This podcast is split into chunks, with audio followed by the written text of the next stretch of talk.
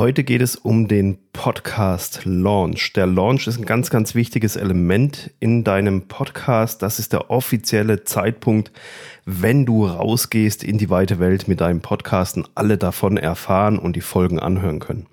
Deshalb ist es umso wichtiger, diesen Launch im Vorfeld zu planen, weil für den Launch hast du keine zweite Chance. Du launchst deinen Podcast nur einmal. Und ein Podcast zu launchen ist letztendlich nichts anderes wie ein Produktlaunch denn ein Podcast ist ja auch ein Produkt, halt ein Gratis-Produkt. Aber je besser du den Launch machst, je mehr Leute du da mit ins Boot nimmst, umso erfolgreicher wird dein Podcast starten.